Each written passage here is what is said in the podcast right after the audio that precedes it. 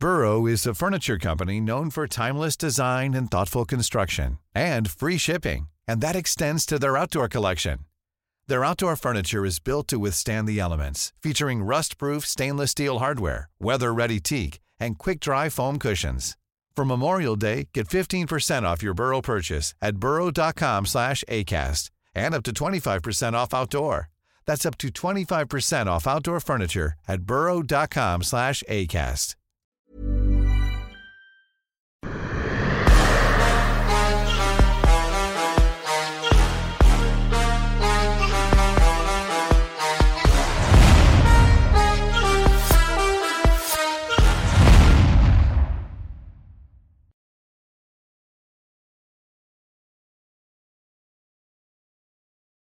Bien, bonjour à toutes et à tous, bienvenue dans King and the G, programme chargé, vous l'attendez, c'est la masterclass de Fernand Lopez sur l'UFC 280. Tout va changer après cette preview. Comment ça va, monsieur? N'importe quoi. Qu'est-ce qui va changer? Il y a quoi qui va changer? Ah ben les pronostics, mais tu te rends pas compte là, la planète, la planète n'attend que ça parce que les gens. Est-ce que déjà, est-ce que toi tu tu sens qu'il y a on est dans quelque chose de similaire à Habib contre McGregor où les gens, moi y compris, on s'enflamme un petit peu avec ce choc-là. Oui, oui légèrement en dessous quand même. Il y a, y a, parce qu'il faut, il faut un phénomène comme McGregor pour essayer de, pour rendre le truc euh, beaucoup plus fou, quoi. Mais en réalité, c'est un match correct qui est très intense, qui est, euh, qui sera, hum, euh, j'allais dire équilibré, mais pas vraiment équilibré. Euh, c'est un match qui va être, à mon sens, euh, un match où les attentes sont équilibrées. Ils partent avec des armes à peu près les mêmes, mais c'est compliqué. Hein. C'est très compliqué. Alors voilà, est-ce que toi justement tu partages cette indécision? Parce que c'est finalement peut-être pour ça que ça passionne autant On a l'impression j'ai l'impression que les gens ne savent pas ce qui va se passer, qu'on est vraiment sur du 50-50, même si les bookmakers voient plutôt une victoire de Maratchev. Je, je, je, suis même pas sûr qu'à vrai les bookmakers voient ça comme victoire. Je pense que c'est un peu, c'est un peu une, feinte. C'est compliqué quand même pour Maratchev de gagner ce combat. Ok, d'accord. Yes, yes. Bah, bah, bah là, c'est le moment d'expliquer un petit peu. C'est compliqué. En gros, chef pourrait être probablement le meilleur lightweight de tous les temps possible. Mais on est très loin de le savoir. Parce, parce que, euh, parce que le recul qu'on a, il n'est pas bon, quoi. Hein? Euh, Bobby Green, euh, Dan Hooker, ce sont des gars bons mais c'est pas le même calibre que ce qui s'est passé avec Charles Oliveira. C'est pas pareil. Celui qui est considéré comme le plus grand lightweight de tous les temps, Habib, euh, a eu à combattre à un point commun à Charles Oliveira. Ce sont deux adversaires qui sont affrontés. Justin Gagey et Poirier ce sont les deux adversaires communs à Habib et à Charles Oliveira. Et euh, Justin Gagey, Charles Oliveira l'a battu avec trois minutes d'avance. Euh, Poiré, euh, Charles Oliveira l'a battu avec 61 secondes d'avance. Ça ne veut rien dire ce que je viens de raconter. Il n'y a pas de transitivité. Cependant, c'est ce qu'on a comme données pour croiser avec le meilleur de tous les temps chez les, chez, chez les light, chez les lightweight en tout cas.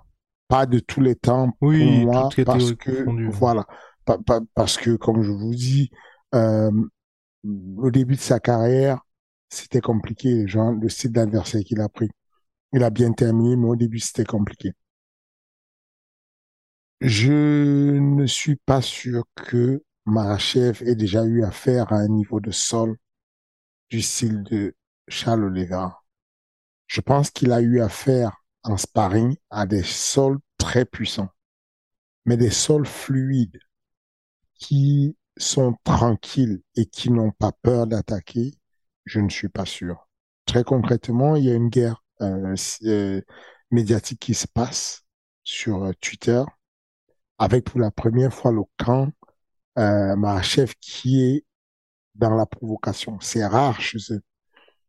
Je ne vais pas faire le psychologue de comptoir. Je ne sais pas ce que ça veut dire. Est-ce qu'ils est sont nerveux Est-ce qu'il y a un truc Mais en tout cas, il se trouve que avant que Charles Oliveira signe, le, poste, le, le, le, camp de Habib et de et de chef disait bon, il a peur, il va jamais signer.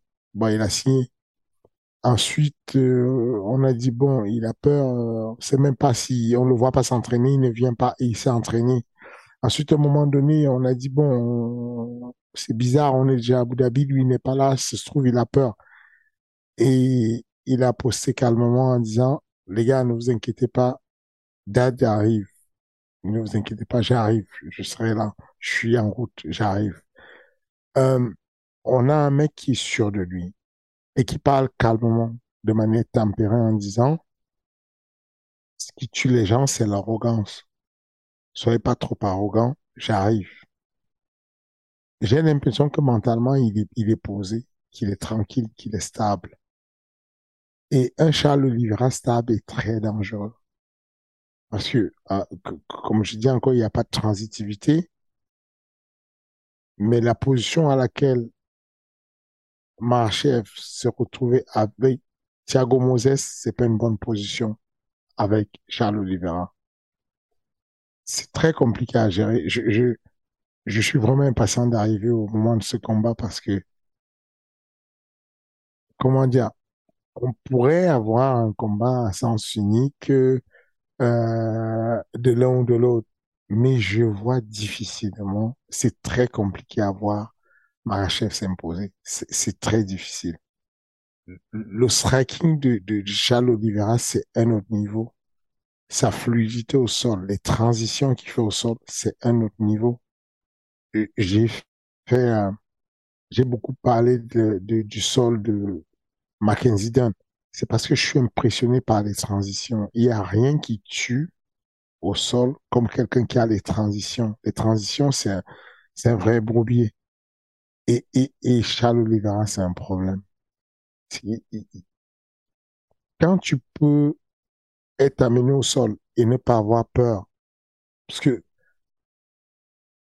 il y a des adversaires comme euh, qui euh, euh, qui sont allés jusqu'au troisième round avec euh, qui étaient des adversaires pas d'une dimension compliquée. Et chef va aller, je crois que c'est Drew Ober ou je sais plus, qui a eu du mal à le ouais, finaliser. Drew ouais.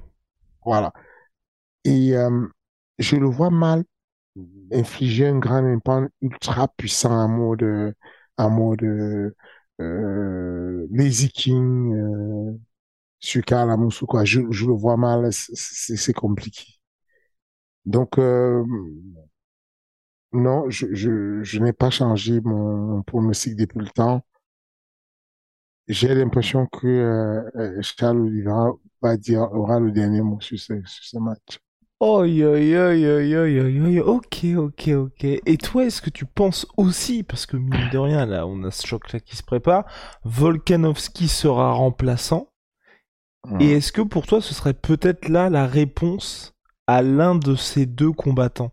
Parce que Charles, moi j'ai l'impression aussi que on est dans une situation où le vainqueur là ce soir va régner pendant un petit moment sur la catégorie où tu penses pas non plus là-dessus.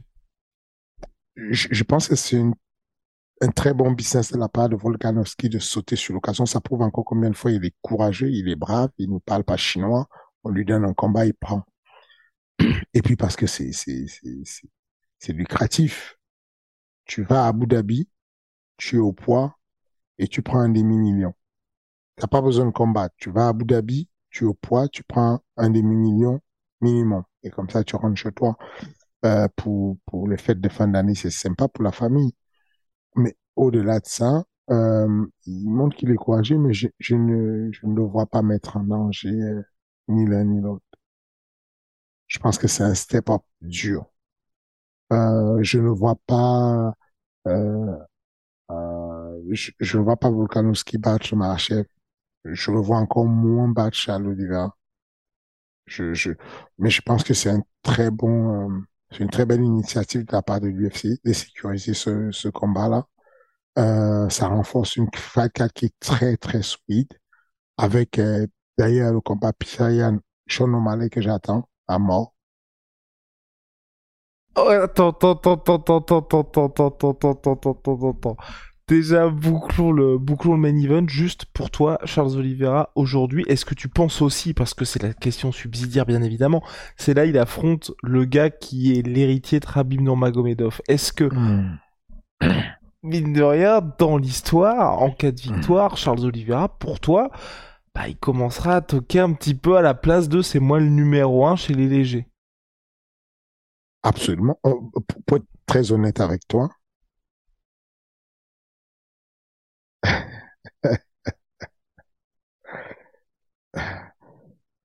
mais euh, les gars, faisons un exercice. Moi- c'est ça qui est dommage en fait, c'est que c'est qui ce qui me bute, c'est ça, c'est que je je l'ouvre et c'est relou en fait de l'ouvrir. Les gens préfèrent ne pas dire les choses. La vérité, c'est que Habib est un coach, mais il est un coach établi sur une base qui n'est pas équitable. Prenez les deux palmarès de Charles Oliveira, passez-les de haut en bas et voyez l'évolution. Vous allez être choqué. C'est que je, c'est vraiment effrayant. Ce qu'il y a comme le niveau, il, il- c'est un autre niveau. C'est les adversaires que les deux ont respectivement pris. C'est, euh, alors, quand, on va dire quoi, quand Khabib avait euh, 5-0, il a pris un mec qui avait 1-0. Quand Khabib avait euh, 6-0, il a pris un mec qui avait 2-0. Quand il avait 7-0, il a pris un mec qui avait 2-1. Quand il avait 8-0, il a pris un mec qui avait 5-5. Quand il avait 9-0, il a pris un mec qui avait 4-2. Quand il avait, euh, quand il avait euh, 10-0, il a pris un mec qui avait 13-9.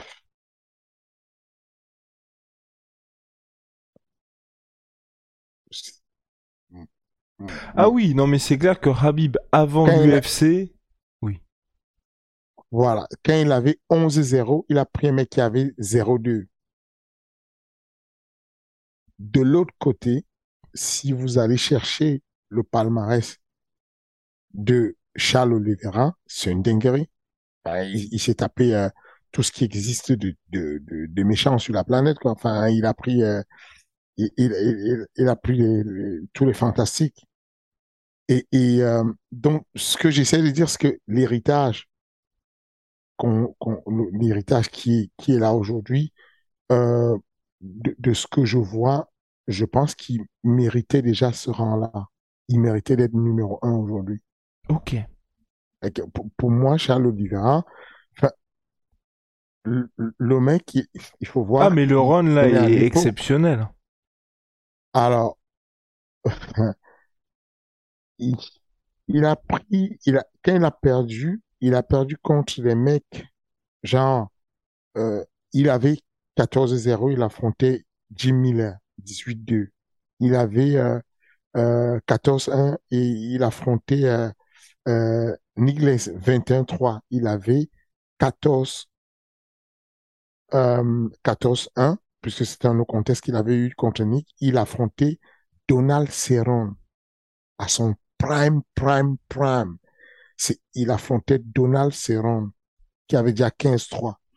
Quand il avait euh, 16-2, Charles Oliveira, il affrontait Cop Swanson. Cop Swanson à son prime, 17-5. Quand il avait 16-3, il affrontait à son prime Frankie Edgar, champion de l'UFC, 15-4. Il a pris tout le monde quand il avait 18-4. Il a battu Jeremy Stephen, 23-10. Il a pris, il avait 24, il a pris Max Holloway. Il avait euh, à 21 il a pris Anthony Pettis. Il a pris tout le monde. Il a pris, il a battu, il a pris Paul Felder. Ensuite, il a repris Jimmy Miller. Ensuite, il a refait le tour complètement. Il a pris Tony Ferguson, Michael Chandler, Justin Paris, Justin Gagey. Moi, je veux juste qu'on soit objectif et qu'on se dise que le parcours qu'il a fait, il a fait un chemin incroyable, très compliqué comme chemin, et où on l'attendait pas, alors qu'il était euh, le mec qui était vraiment, on savait, on pensait que sa carrière allait s'arrêter, il a surbondi, et je pense que maintenant il est fait d'andamantium, quoi. Je pense qu'il est blindé, qu'il est, qu'il est, qu'il est, qu'il est mentalement et physiquement euh, solide.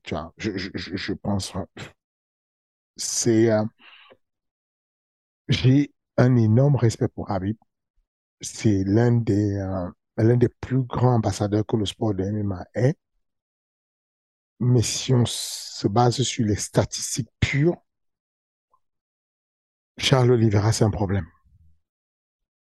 Toto. Ok. Bon bah de toute façon réponse le 22 octobre. Moi ce que je trouve compliqué, enfin je trouve compliqué avec ça et je je sais pas pourquoi. C'est euh, tu vois la manière un petit peu de Jan Blakovic.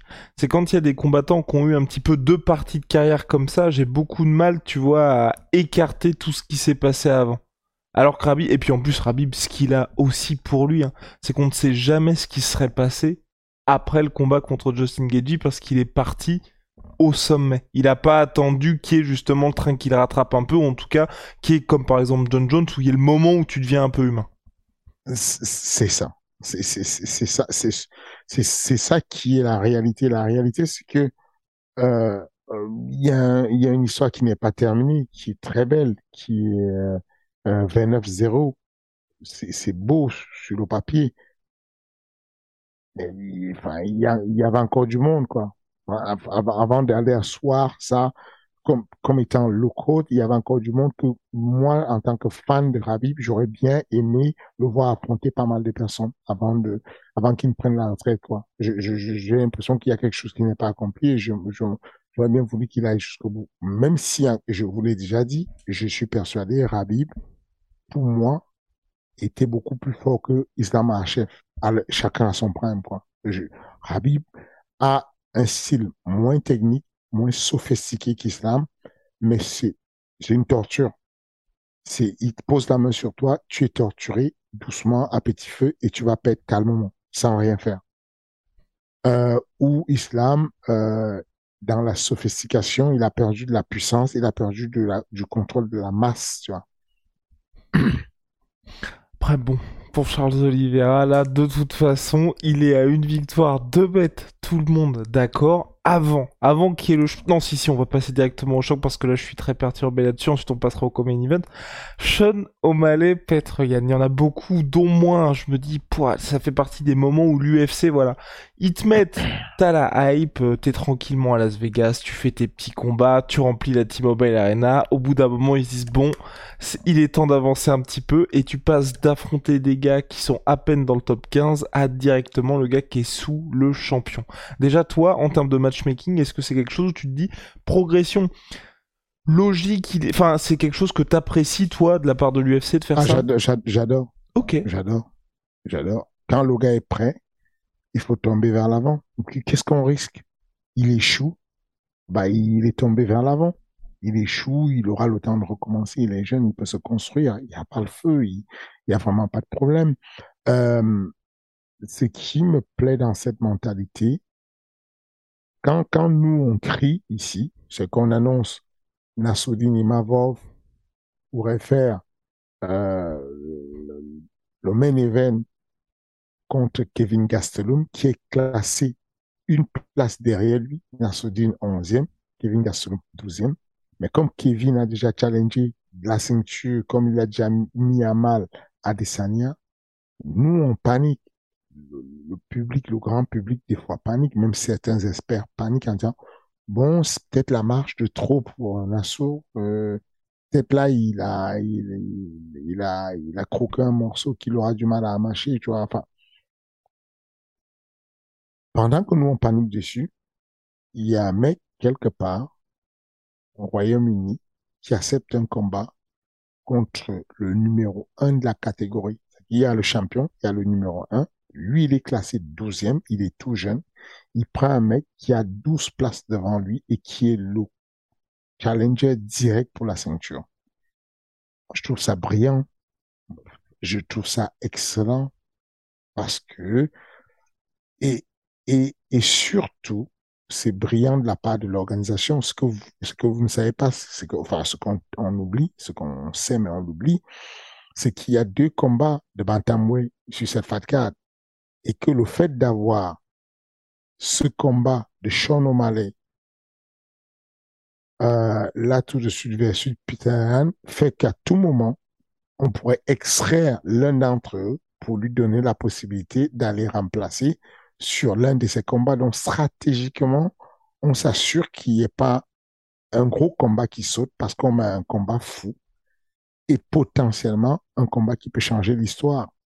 Parce que la clé du combat, c'est le nombre de rounds. Peter Yan a du mal à démarrer, c'est un diesel. Le combat est sur trois rounds. Sean O'Malley sur trois rounds, c'est un sniper. Il est fou, il est courageux. Moi, je vois ce combat potentiellement. Alors, je vais vous dire, hein, la réalité, c'est que si je dois parier dessus, je vais parier par sécurité sur Peter Yan. Faut être rationnel, complètement rationnel. Mais si j'ai un brin de folie, je le mettrai sur euh, Sean O'Malley qui gagne par décision partagée parce que il va gagner le premier round parce que euh, il va gagner au point le deuxième round oui 19 19 et le troisième round il va perdre 18 et donc peut-être un jour parce qu'il va se faire marcher dessus par euh, euh, euh par Peter, qui va commencer à prendre les informations. Peter a besoin de prendre des informations, de collecter la data pour pouvoir distiller le combat, pour pouvoir distiller, retourner, traiter les informations et faire un retour d'informations qui va mettre en discussion son adversaire.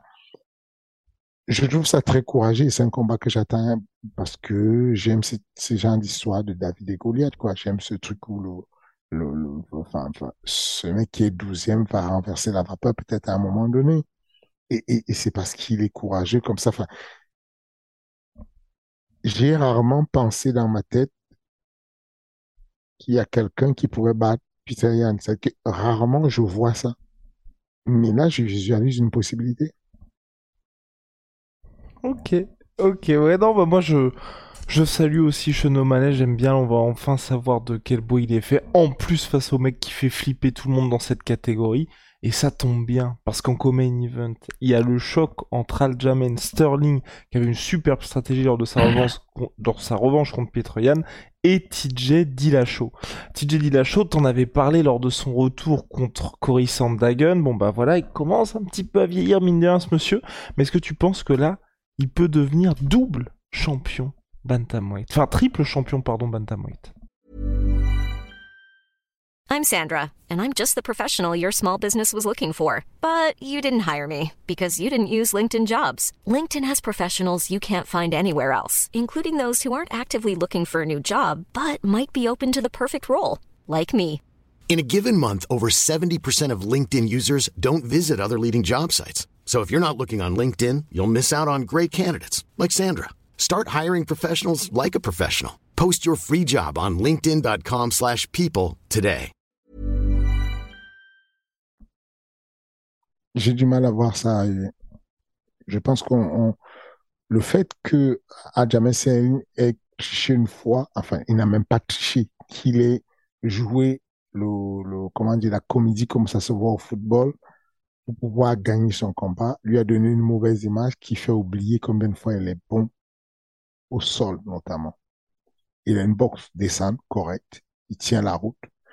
Euh, à l'époque, quand TJ Dillashaw était à son prime, ça aurait fait une grosse différence parce que TJ Dillashaw, c'est un excellent boxeur. Aujourd'hui, TJ Dillashaw n'étant pas à son prime et on a une période où quasiment tout le monde a compris les déplacements de TJ Dillashaw, sait comment TJ bouge maintenant. Ça vient s'équilibrer avec la boxe descente de, de, de, de Et si tu rajoutes à ça le sol extrêmement agressif et dangereux de, de euh, je, je, je pense que il restera champion. Bon bah voilà, bah, dommage pour tous les fans de TJ Dillashaw, mais quand même, quand même, il faut saluer. En tout cas, moi je salue, je sais pas toi comment t'aurais géré ça. Un gars comme TJ Dillashaw qui a toutes ses blessures, cette suspension de deux ans et qui arrive toujours à être dans le mix. Euh, il, est motivé, il est bien. Euh, euh, il a su rebondir à, sa suspension. Il a, il a surtout fait le premier pas vers la guérison et vers la et vers et vers du déni, c'était l'acceptation de ce qu'il a fait, le fait de de s'ouvrir dessus, de reconnaître ce qu'il a fait, de de de, de s'excuser auprès de ce qu'il a offensé et d'expliquer comment il a fait pour plonger euh, à se doper et tout ça et voilà. Donc euh, je pense que ça a été ça a été très bien pour l'aider à remonter la pente, mais aujourd'hui ça commence à devenir difficile quand même. Hmm. Donc on a cette catégorie bantamweight, cette catégorie lightweight aussi parce qu'on en a pas parlé, mais c'est un choc qui est sous les radars vraiment. C'est le combat entre Dariush et Mateusz Gamrot. Choc des générations, pas forcément des styles, mais est-ce que là, chez les deux, tu vois un champion en puissance où tu te dis bon bah j'oriente un petit peu la question, mais pour moi, je me dis que l'UFC, ils sont en mode, bon bah, Benil Dariush, c'est un petit peu le gars dont on a envie de se débarrasser. Euh, je, pense qu'il casse les bonbons, parce, qu'il est, il est bon, mine de rien. Il a un style qui n'est pas très sexy. Euh, il n'est lui-même, il ne vend pas beaucoup. Euh, donc, l'idéal pour l'UFC, pour les affaires, c'est ça que Gamrot passe. Et, il peut passer. Il est bon, il est fort, il est agressif, il est jeune. il apporte un 109. Euh, je, pense qu'il va gagner. Je, pense que Gamot va gagner. Il, est, il, me paraît beaucoup plus. Il a la tête du champion. Il a, il a le profil du champion. Bien, je partage ton avis. On va terminer sur l'UFC 280 avec cette fin de main card. Mais quelle ouverture de main card finalement C'est Manon Fioro qui affronte Kathleen Chukagam. Malheureusement pour nous fans français, on devait l'avoir à l'UFC Paris. On a ça à l'UFC 280. Pour Manon, une superbe exposition. Est-ce que tu partages l'avis global qui est qu'elle devrait peut-être hein, euh, gravir cette marche? Je pense qu'elle va gagner je, je, je, pense sincèrement, je pense que euh, son adversaire me fait peur parce qu'elle est expérimentée. Elle commence à avoir du métier. Euh, et je, mais j'ai l'impression qu'il y a un truc qu'elle a Manon. Elle a une espèce d'équaliseur qui réussit toujours à remettre tout à table si elle est en danger. Quel que soit le style, elle a trouvé un truc euh, qu'elle fait avec ses jambes, une espèce de jab du pied en latéral qui permet de garder la distance et qui lui permet de rééquilibrer les choses le temps qu'on lui donne des bonnes consignes, que le coaching puisse marcher. Elle a ce joker. Il y, a des gens qui vont boxer et Islam Marché, il boxe bien, mais il a son joker il va shooter, il peut, faire un, changement de niveau. Euh, Manon a ce truc-là qui est l'équaliseur, elle gère bien ses pieds. Et, elle sait les gérer pour garder la distance et faire, euh, douter l'adversaire. Et, quand tu as une, une, une fille comme Shukogan qui est agressive, qui veut soit venir à la bagarre, qui va te provoquer pour que tu fasses une erreur, qui va rester endurante sur toi, il n'y a rien de mieux que ce truc. Et en plus, les gens sous-estiment la puissance de Manon en lutte. Ça veut dire que je ne serais pas surpris de l'avoir amené son adversaire au sol si son adversaire est trop agressif. Elle l'a montré par le passé. Donc, vous avez compris, faut mettre la maison sur Charles Oliveira et sur Manon Furo. Juste petite précision, Charles Oliveira, c'est quoi le pronostic euh, exact? Exact, non, c'est très compliqué ce match, mais, mais, je ne, je vois difficilement le combat passer trois rangs. Ok, parce que bah, moi personnellement, je vois euh, soumission de euh, Islam Makhachev au troisième round. Quelle soumission tu vois? Euh, je sais, plus ce que j'ai dit. Je sais plus ce que j'ai dit. Je sais plus si c'est soumission ou c'est TKO d'Islam Makhachev. Mais moi, en, gros, ce que j'ai très très peur, j'ai très très peur qu'on se retrouve dans une situation, la même situation dans laquelle je me suis retrouvé avec tous les adversaires de Habib Nurmagomedov, qui est que même si intrinsèquement ils peuvent avoir les armes, t'as ce truc qui fait que quand tu te retrouves avec Habib, les mecs sont un petit peu paumés. Et là, je me dis, avec Charles, vas-y? T'es sérieux? Mais non, mais oui. Qu'est-ce qui, ferait que Charles soit paumé? Ah, moi, ce que je pense, c'est que Charles Oliveira, il, il a- il aurait peur de, de la grosse lutte de, pas peur, mais plus une situation où Islam Makhachev, quand il combat, on a ce côté, c'est un, euh, c'est une machine, tu vois, qui va réciter ce qui va se passer. Charles Oliveira, il y a toujours des hauts et des bas dans ses combats. Et je Mm. pense que là, face à quelqu'un du calibre d'Islam Makhachev, j'ai un peu peur que le KOCHAOS ne passe pas forcément en fait. Et c'est ça qui moi me fait peur et qu'en gros, plus le combat va durer, moins ça va aller du côté de Charles Oliveira et que ensuite il va se mettre à faire euh, des petites erreurs aussi, tu vois. C'est plus dans ce sens-là parce que mine de rien, quand on regarde, même contre Kevin Lee, contre Kevin Lee, il finit par il finit par s'imposer, il finit par s'imposer, mais on n'est pas sur une promenade de santé. C'est pas lui qui mais dicte complètement le combat. Ça remonte à quand, Kevin Lee? 2010, 2020, février 2020. Ah, voilà. Après Kevin Lee, il y a eu qui? Tony Ferguson. Ah, Ensuite.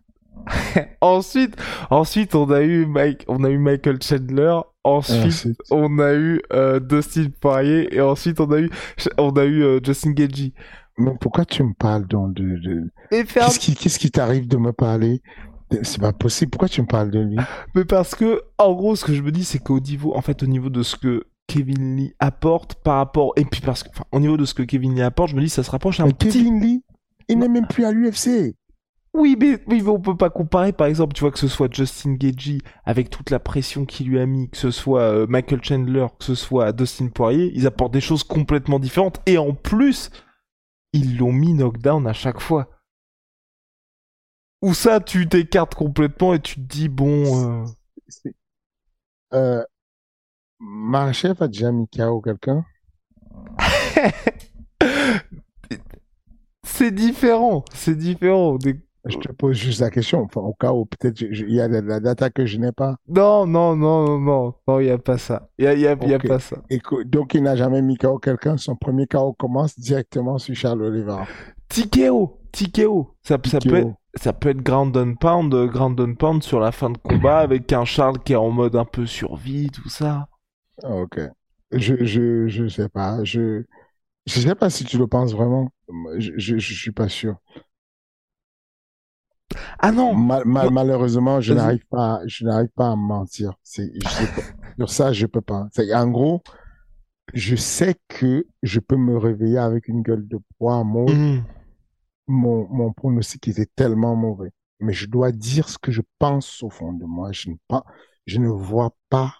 C'est compliqué ce que tu dis. C'est que Charles Oliveira en dessous, avec, avec, euh, comment il s'appelle, avec, euh, Islam marche chez Chumi, qui va perdre le combat parce qu'il est en train de se manger des coups au sol et il ne sait pas comment contenir et contrôler les frappes et le grand and pound de... Je je sais pas, les gars. C'est compliqué à visualiser ça. Je sais pas pourquoi je bloque.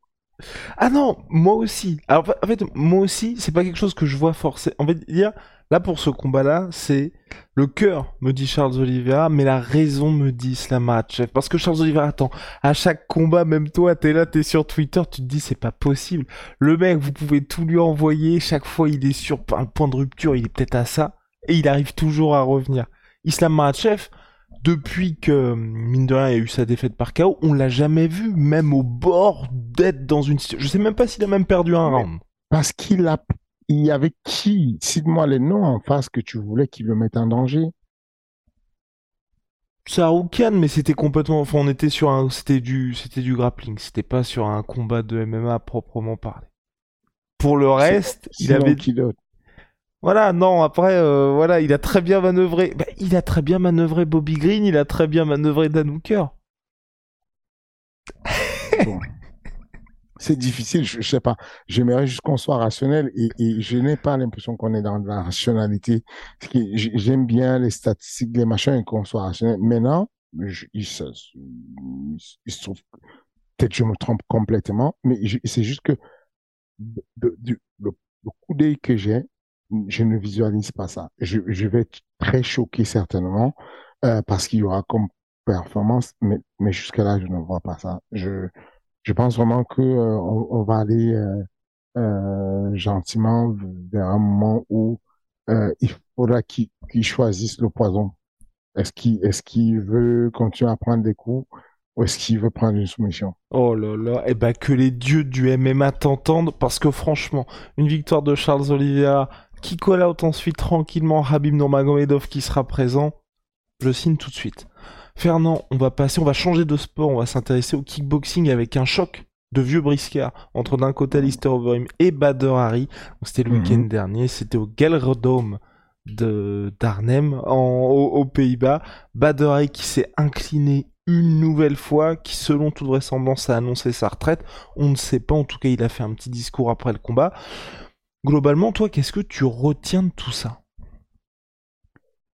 Euh, je suis content euh, pour Overeem parce qu'en général, quand il y a un, un- grand client comme ça qui sort euh, de, de l'UFC, tout ce qu'on apprend, c'est sa déchéance. En général, on apprend qu'il a perdu, ensuite il a encore perdu, ensuite il a encore perdu, ensuite il a encore perdu. Et puis on, le retrouve euh, foutu, fini, quelque part, parce qu'il a perdu une tonne de combat. Euh, je suis content qu'il soit revenu comme. Alors, est-ce que c'est Overeem qui est là ou est-ce que c'est Uberim? Je ne sais pas exactement. Mais en tout cas, il est là. Il est solide. Euh, Oh, c'est Uberim. C'est Uberim, il y a pas et il y a, y a même pas de souci avec ça. Je veux dire, je lui avais parlé, j'avais dit est-ce que Uberim va revenir? Il a fait on va voir ce qu'on peut faire. Donc euh, a- ah oui oui. Ah si si si si. Il a dit ça à la caméra, il y a pas de problème. oui. Écoute, euh, c'est normal, les, euh, les, les contrôles ne sont pas les mêmes et donc la manière de contrôler, je ne sais pas comment ça fonctionne. Mais en tout cas, il était bien. Ce n'est pas ce qui a fait qu'il gagne le combat, c'est deux actions. Selon moi, stratégiquement, il est beaucoup plus malin. Euh, il y a un truc qui se passe avec euh, le, le, le, glory, le kick, c'est que y a, il- les gens sous-estiment beaucoup euh, cette manière de faux rythme que les mecs du MMA mettent sur la boxe. C'est les, les, les, les, kickers, ça débite, c'est là, ça envoie, ça envoie. Et tu as Overeem qui est malin, qui, qui qui met un casque sur la tête et qui laisse passer l'orange. Ensuite, il va se déplacer. Ensuite, il va accélérer. Il va tomber dessus avec un uppercut, un qui est montant. Ensuite, il va ressortir. Enfin, c'est très compliqué à gérer sa boxe, tu vois. Et, euh, et je suis persuadé que de plus en plus, moi, moi c'est une expérience que j'ai faite euh, avec les, les, les gars que j'amène soit en INSEP, euh, euh, que soit Nassondine, euh, euh, Taylor, quand on a préparé le combat de... Taylor a fait un combat de boxe anglaise, son premier combat pro de boxe anglaise à Singapour. On l'a préparé à l'INSEP et dans la première moitié de l'entraînement, euh, ce qu'on faisait à l'INSEP, c'est qu'on mettait des, on, se mettait en mode vraiment pour apprendre la boxe anglaise et gérer avec les gars de l'anglaise comme l'anglaise quand on faisait des mises de gants. Coup, Taylor avait son, son un casque sur la tête et puis mon- et puis euh, John Dovey, mon, mon ami qui était là et qui, qui je suis chez lui donc je le laisse coacher, il fait son truc et donc il demandait à, à Taylor de monter la garde, de, de, de- quand il se retrouvait dans les coins, de, de, de, monter la garde et de se protéger, machin. Et, et le sparring s'est passé pas terrible. Euh, c'était moyen, c'était compliqué. On revient là le jour d'après. J'ai dit à John, s'il te plaît, tu peux me rendre un service, est-ce qu'on peut éviter de mettre le casque? Il dit, mais non, c'est dangereux. Moi, je, comprends, John. Mais en gros, j'ai l'impression que Taylor est beaucoup plus en danger quand il a le casque. Parce que sa vision périphérique, elle est réduite, parce que euh, il n'est pas habitué au casque, il n'a pas commencé sa tôt, et parce que euh, il, il est closto dans son casque, il n'est pas bien, et puis même parce qu'il monte la garde, il devient vulnérable. En gros, des mecs comme euh, Taylor ou même euh, Cyril, c'est des mecs qui sont très efficaces quand la garde n'est pas montée parce que du coup, ils ont une vision qui est super 360, enfin en tout cas panoramique, où ils voient un peu tout ce qui est au moins 180. Et ensuite, parce que ils peuvent euh, avoir cet équilibre qu'on a avec les mains qui jouent le rôle de balancier. Alors que quand la garde elle est bien montée, bah, c'est un peu plus complexe. Et donc, c'était le jour et la nuit. En gros, le fait que ses mains ne soient pas forcément montées a modifié son attitude. On a gardé les déplacements, des déplacements qui sont pas les mêmes de la, boxe. Parce que comme tu sais qu'il y a une menace de lutte, tu ne restes pas face à bouger ton buste ou à bloquer les coups. Tu mets des déplacements, tu mets des déplacements antéro-postérieurs, tu mets des déplacements latéraux, des déplacements en Z, des pivots. Ça complique un peu les choses parce que ce n'est pas orthodoxe pour le boxeur. J'ai l'impression que Overeem, mine de rien, a apporté un style qui était un peu compliqué pour Badr.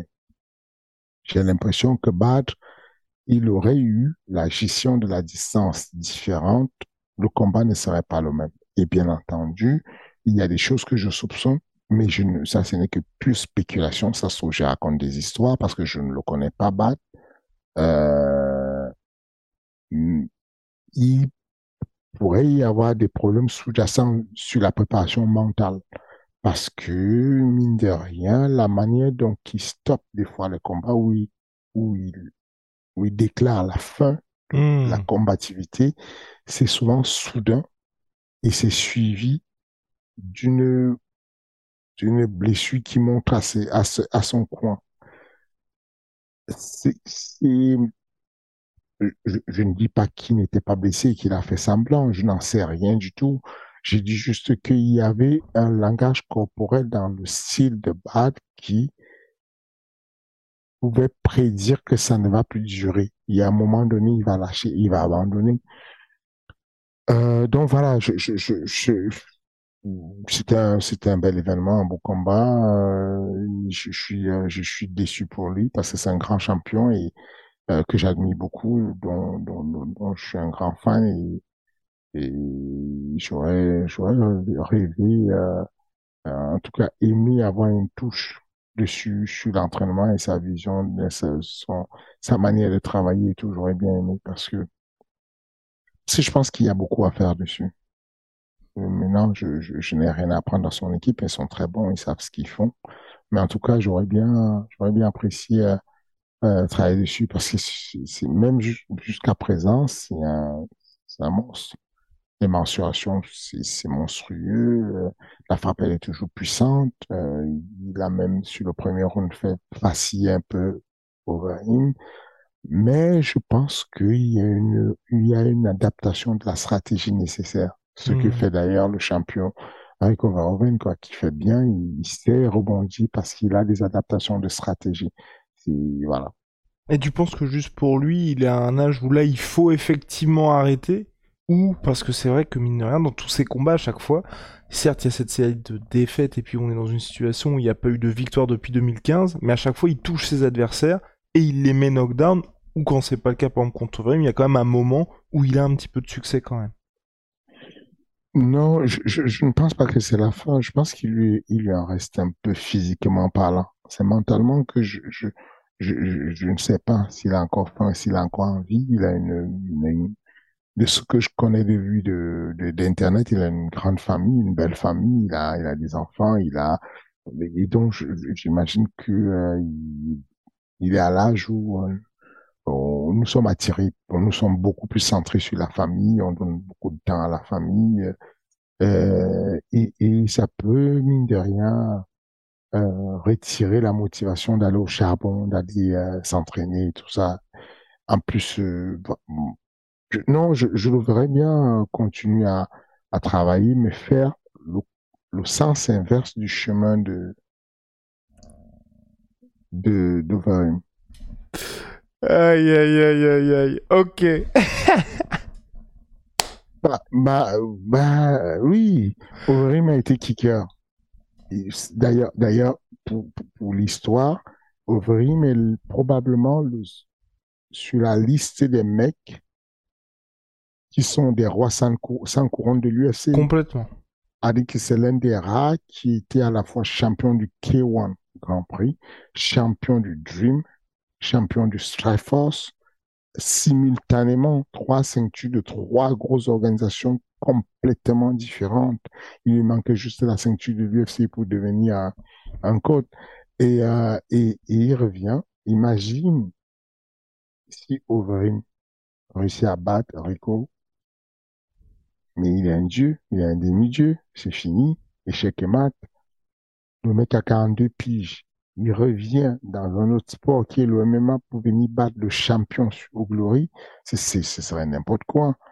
Et euh, je, ne, je, je, pense qu'il faut quelque chose de motivant, quelque chose de nouveau. Je pense que Badr devait penser à passer au MMA. Peut-être ça peut l'aider.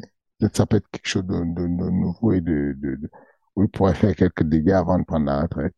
Et bah, réponse d'ici quelques semaines, quelques mois. Le King, merci beaucoup pour cet épisode. Et puis on se retrouve la semaine prochaine. Hein. Voilà, bon pied, bon oeil. Merci beaucoup. Euh, toi, ça va? Je t'ai pas posé la question. Ça va nickel, ça va nickel. Là, on est sur un très très gros rythme quand même, monsieur. Ça fait plaisir. L'UFC, tous les sports de combat sont de retour, donc euh, au top. Hein. Magnifique. Écoute, merci beaucoup. Euh, euh, merci à nos amis. N'oubliez pas, allez taper cette petite cloche. C'est toujours ça de gagner, ça aide. Allez mettre un petit commentaire ou Euh, voilà un petit like. Et puis euh, merci à la majorité silencieuse. When you make decisions for your company, you look for the no-brainers. If you have a lot of mailing to do, stamps.com is the ultimate no brainer. Use the stamps.com mobile app to mail everything you need to keep your business running with up to 89% off USPS and UPS. Make the same no brainer decision as over 1 million other businesses with stamps.com. Use code PROGRAM for a special offer. That's stamps.com code PROGRAM.